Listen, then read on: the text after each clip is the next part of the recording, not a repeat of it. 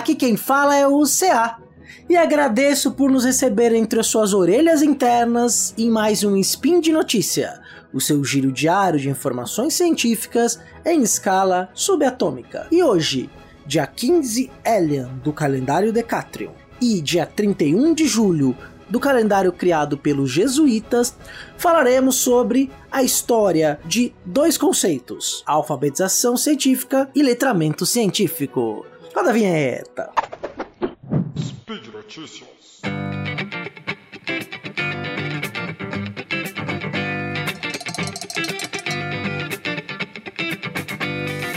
Tudo bom, gente? Sempre é um prazer gravar um spin de notícia, vir bater esse papo aí sobre ciência com você diariamente, né? Que faz parte aí da nossa missão aqui no Portal Deviante. Né? Todo dia você pode escutar pessoas brilhantes falando sobre suas áreas de investigação e eu me esforço para chegar próxima delas. E no tema de hoje, falar sobre alfabetização científica ou letramento científico, eu vou iniciar a discussão partindo de um artigo intitulado Alfabetização científica ou letramento científico? Interesses envolvidos nas interpretações da noção de scientific literacy, né, que é redigido por, pelo Rodrigo Bastos Cunha que é professor da Unicamp.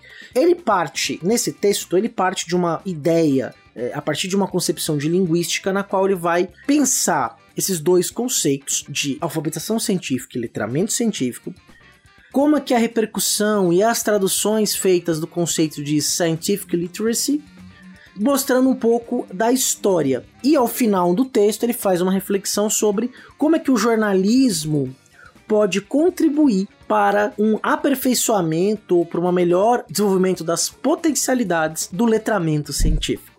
Tá tudo no resumo aí, já tá. É o resumo do texto, né? Então vamos por partes. Eu vou tentar ser bem didático e bem rápido, né? Porque obviamente é o spin. É, são pílulas de ciência, né? Esse texto ele foi publicado na Revista Brasileira de Educação em 2017. Né? Mas é interessante que várias das questões que ele coloca é, naquele momento tão, estão em, em evidência hoje, em 2022. Mas eu vou chegar lá, vamos por parte.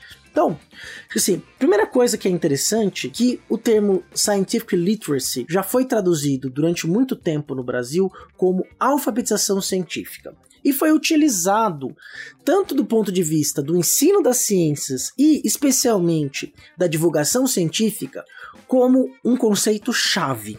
De um tempo para cá, o, o conceito de letramento científico vem então ganhando mais força e inclusive se institucionalizando em documentos oficiais do Estado brasileiro em relação à educação, tá? Então é importante você ter essa ideia, né? E aí, e olha que interessante, né? Que eu acho um caminho muito interessante desse texto. Ele pega um conceito, uma ideia de, no aprendizado da língua materna, a gente trabalhar com a ideia de alfabetização e letramento, né? Então ele pega um conceito emprestado de uma outra área e traz para essa discussão, discussão, né? Então é bem, bem interessante, né? Então ele vai trazer uma definição é, de um outro autor que diz que, né, que alfabetização ela vai partir da capacidade da pessoa que aprende a ler e escrever, né, que se torna alfabetizada, né, que passa então a fazer uso da leitura e da escrita. E se envolve com questões, com práticas sociais que têm relação direta com leitura e escrita. Só que aprender a ler e escrever, seja códigos numéricos ou alfabéticos, né? Então você fica alfabetizada, você então é, é, esse ponto, você foi alfabetizado. Agora, quando você passa a usar isso cotidian, cotidianamente, é, então na leitura de escrita, interação com o mundo, interpretação do mundo, passa a se dizer que você é uma pessoa letrada, você se torna letrado, né? Então até vou abrir aspas com uma citação que ele faz, que é diferente de uma pessoa que não sabe ler e escrever, é analfabeta, ou sabendo ler e escrever, não faz uso da leitura e da escrita. É alfabetizada, mas não é letrada. Então olha que interessante. Quando a gente aprende a ler e escrever, a gente é alfabetizado. Agora, ser letrado é quando a gente faz uso cotidiano e prático, ou as práticas sociais, da leitura e da escrita. Então quando a gente faz uso da leitura e da escrita cotidianamente, para várias coisas que a gente faz, nós somos letrados. Que é diferente de ser alfabetizados. E é claro que existem vários tipos de letramento. O letramento científico, por exemplo, é um deles. A gente pode usar o termo, inclusive, para letramento musical. Né? A gente, todo mundo aqui, né? Quer dizer, todo mundo que está ouvindo esse programa é público ouvinte. Né? Nós ainda não temos transcrição dos programas e nem temos uma versão adaptada, inclusiva, com um videocast, por exemplo, com libras, né? Então, nós lidamos com o público ouvinte. Todo o público ouvinte ouve em determinado momento música. Né? Então, a gente reconhece músicas, estilos musicais, a gente tem uma certa alfabetização musical. Né? Esse é um exemplo que eu estou trazendo, não está no texto, só para a gente extrapolar um pouco o conceito. Só que ser letrado musicalmente é quando você conhece a base da, da música e aplica isso no dia a dia. Por exemplo, eu não sei diferenciar. Claro que a gente ouve notas diferentes, essas notas diferentes criam melodias diferentes que despertam sentimentos, emoções diferenciadas em nós. Só que eu não sei dizer para você, por exemplo, quando é aquela, se no, aquela nota que está tocando é um dó, um mi, um si bemol, por exemplo. Se tá em clave de sol, não sei te dizer, porque eu não sou letrado musicalmente, né? Muitos de quem tá ouvindo a nós aqui é letrado musicalmente. Não é o meu caso. Então, pode dizer que eu sou alfabetizado musicalmente, mas não sou letrado musicalmente. Eu sei que existem notas, essas notas compõem, tem uma escala na qual é, elas vão ser tocadas e criam uma harmonia, criam um som que pode ser muito agradável ou muito desagradável de ser ouvido. Então, existe uma alfabetização musical mínima. Eu sei desafinar que é uma beleza. mas não conheço, não sou letrado em música, né? A mesma coisa serve, por exemplo, para a própria prática da leitura e da escrita, né? Nós somos alfabetizados e nós somos letrados, a gente sabe ler, escrever, quer dizer, eu tenho um letramento muito específico, um letramento dentro das ciências humanas, né? Um letramento na história, na sociologia, quer dizer, eu consigo, com um grau de proficiência bem elevado, é, fazer uma discussão é, e uma interpretação daqueles conhecimentos e escrever sobre isso de forma mais qualificada e profissional. Então eu sou um letrado especialista, vamos dizer assim.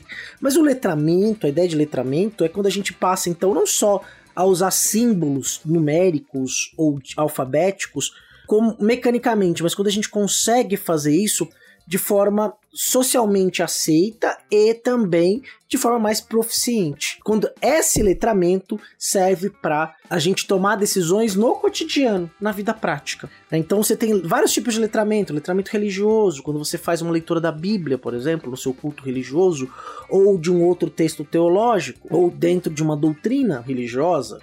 Então, por exemplo, quando a gente faz uma lista de compra, escreve um bilhete, né, lê um jornal. Então são vários tipos de letramento. Né? A escrita de correspondência, ou quando a gente usa, por exemplo, escreve relatórios ou atas de reunião no âmbito do trabalho, quer dizer, existem vários momentos no nosso cotidiano que a gente põe o nosso letramento em prática, seja para fazer uma compra, para um culto religioso, é, para ler notícia ou para é, no trabalho. A gente é obrigado a escrever um e-mail ou escrever uma ata de uma reunião, né, ter esse registro.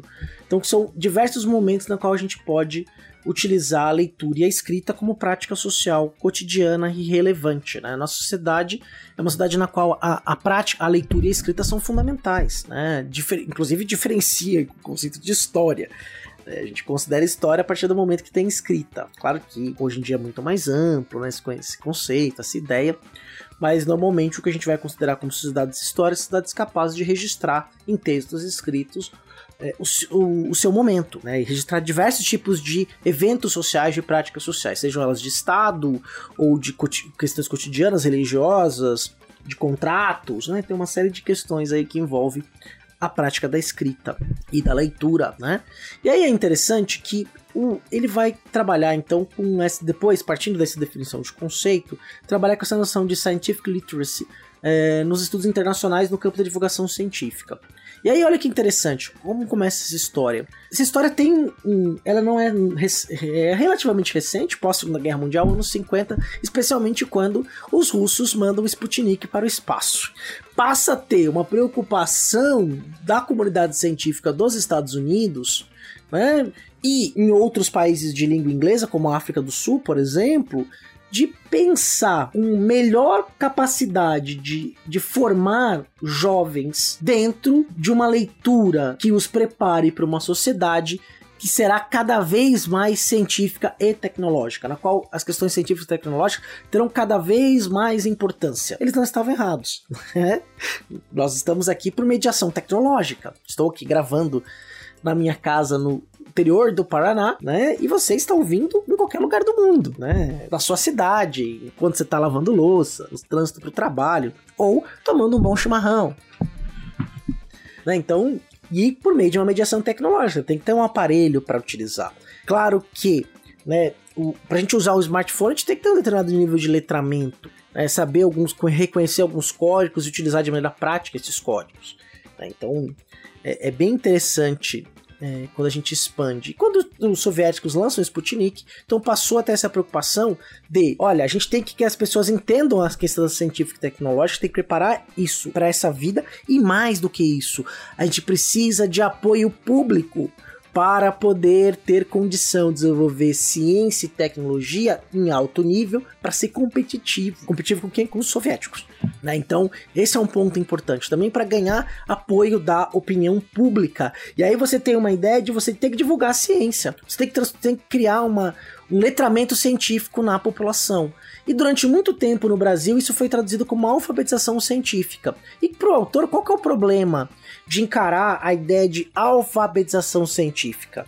Porque você pressupõe que o público em geral é analfabeto cientificamente. Então ele está num lugar daquele que absorve conteúdo né, dentro de uma até uma concepção educacional é, antiga, que nem é mais a, que vigora, né, então de que o especialista, o cientista, o professor é aquele que detém o conhecimento e vai transmitir como se o conhecimento fosse transmissível, né? E não é essa ideia, o conhecimento é algo que é construído, socialmente relevante, e também tem uma série de significados em torno da, dos processos de aprendizagem que levam ao desenvolvimento de conhecimento. Esse é tema para outro espinho, até para o SciCast. E o público é burro, que ele não sabe nada, ele é ignorante. Não é esse termo que é usado no texto, mas quer dizer isso, né? Quer dizer, uma ideia muito antiquada de, olha, nós somos os doutos, vocês são os ignorantes. Então vocês só sentem e ouvem, né? Então se você é analfabeto, você tem que aprender o mínimo. Então você vai sentar e ficar quieto e vai ouvir o que eu tô te falando. Né? Quando a gente traz para a ideia de letramento científico, a gente não parte do pressuposto de que, primeiro, só o conhecimento científico é válido. O conhecimento científico é uma das maravilhas da humanidade, indiscutível. É, a gente consegue transformar o mundo num mundo melhor por causa do pensamento científico. É claro que e aí é um ponto interessante que a bibliografia internacional discute que é trazido no artigo.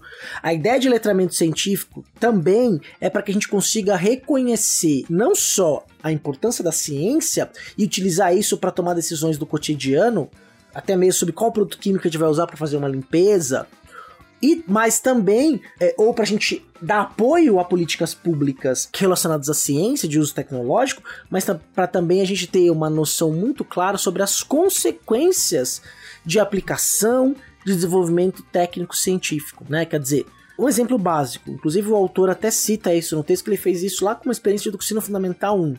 Nós temos diversos tipos, formas de produção de energia. A mais utilizada é a partir da utilização de derivados do petróleo. A gente se locomove. Claro, a gente tem a, forma de energia elétrica, que pode ser produzida por hidrelétricas, termoelétricas ou por usinas nucleares.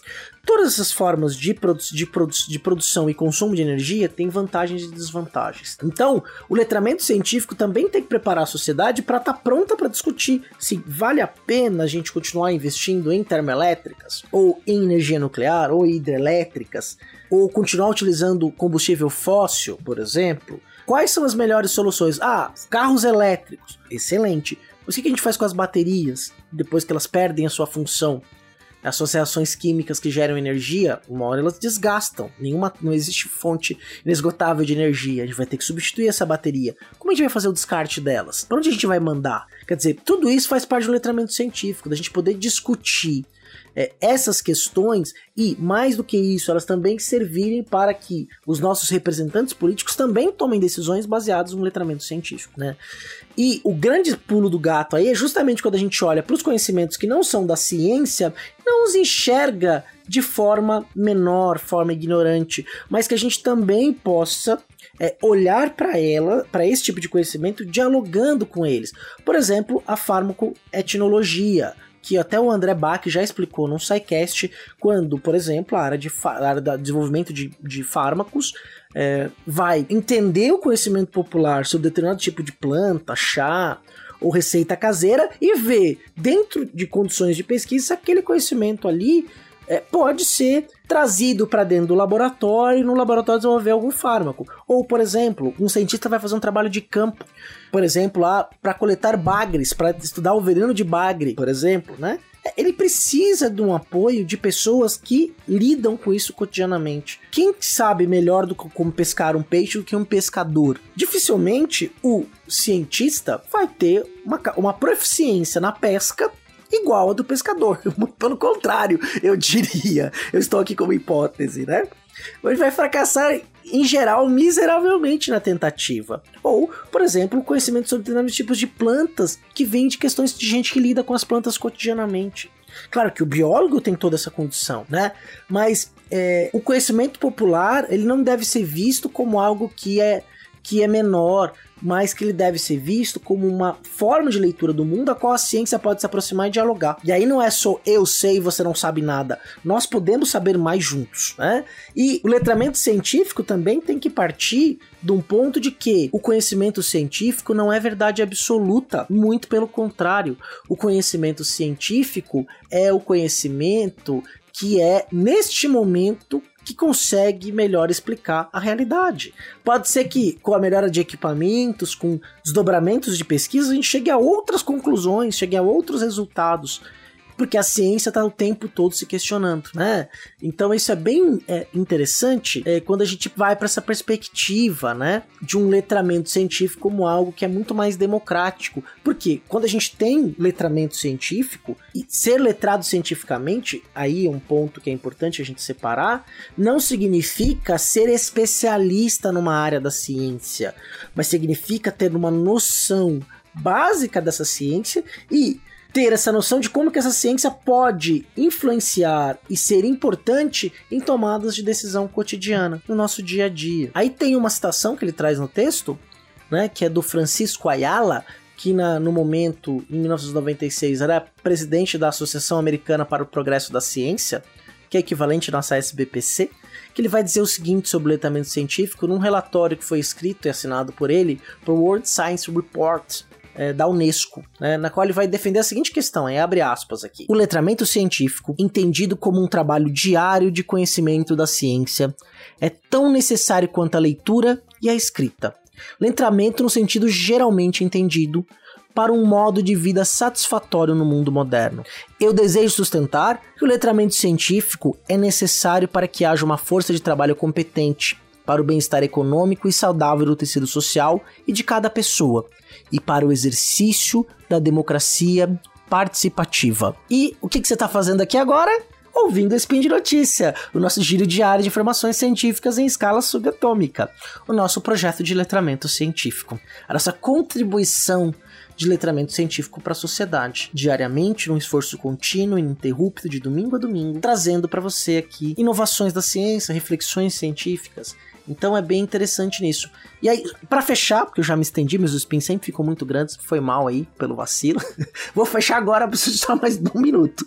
Né? Atualmente, o conceito que predomina nas concepções educacionais científicas, e é interessante que em 2017 não era assim, então esse texto contribui para que a gente consiga ampliar, por isso que ele está aqui, essa dimensão, é que o conceito de letramento científico, ele é então adotado no, na Base Nacional Curricular Comum.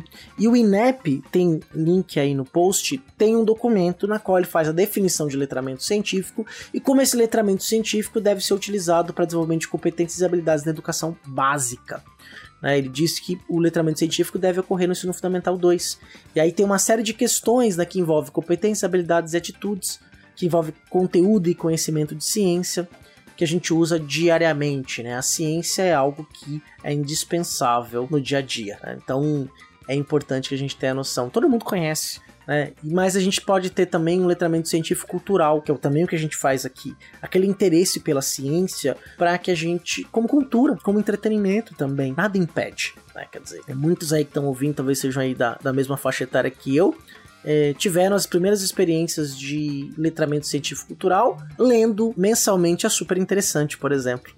É, saudade da revista, me ajudou muito aí na minha formação cultural. Então, e hoje os podcasts, o YouTube, né, o Instagram, uma série de pessoas produzindo conteúdo de qualidade em torno da ciência de forma mais democrática, mais ampla, Né? Então é isso, gente. Eu acho que é, espero que tenha ficado claro a diferença de alfabetização científica e letramento científico, a discussão central do texto. É, já me estendi muito. A gente volta esse conceito mais adiante. Quando eu tiver resultados da minha pesquisa aí, eu trago e também para divulgar no Spin de Notícias. E agradeço então por ter ficado até aqui. Lembrando que o portal Deviante só consegue trazer informação científica de qualidade diuturnamente por causa do apoio que nós recebemos no Patreon, no Padrim ou no PicPay. Se você puder, quiser tem condições de fazê-lo, quiser se tornar nossa madrinha ou nosso padrinho, fique à vontade, você será muito bem-vindo no nosso hall de cientistas. O post está aberto, só ir lá e comentar, dialogar, tô, tô atento para a gente responder as questões. Um grande abraço, beijinho para você, para mamãe e para o papai. Até breve, até amanhã que tem spin e até logo comigo aqui também. Grande abraço, tchau, tchau.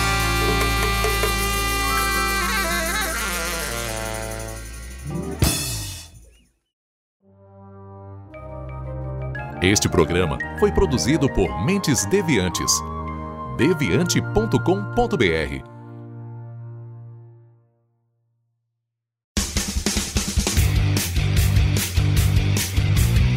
Cortes, edição de podcast.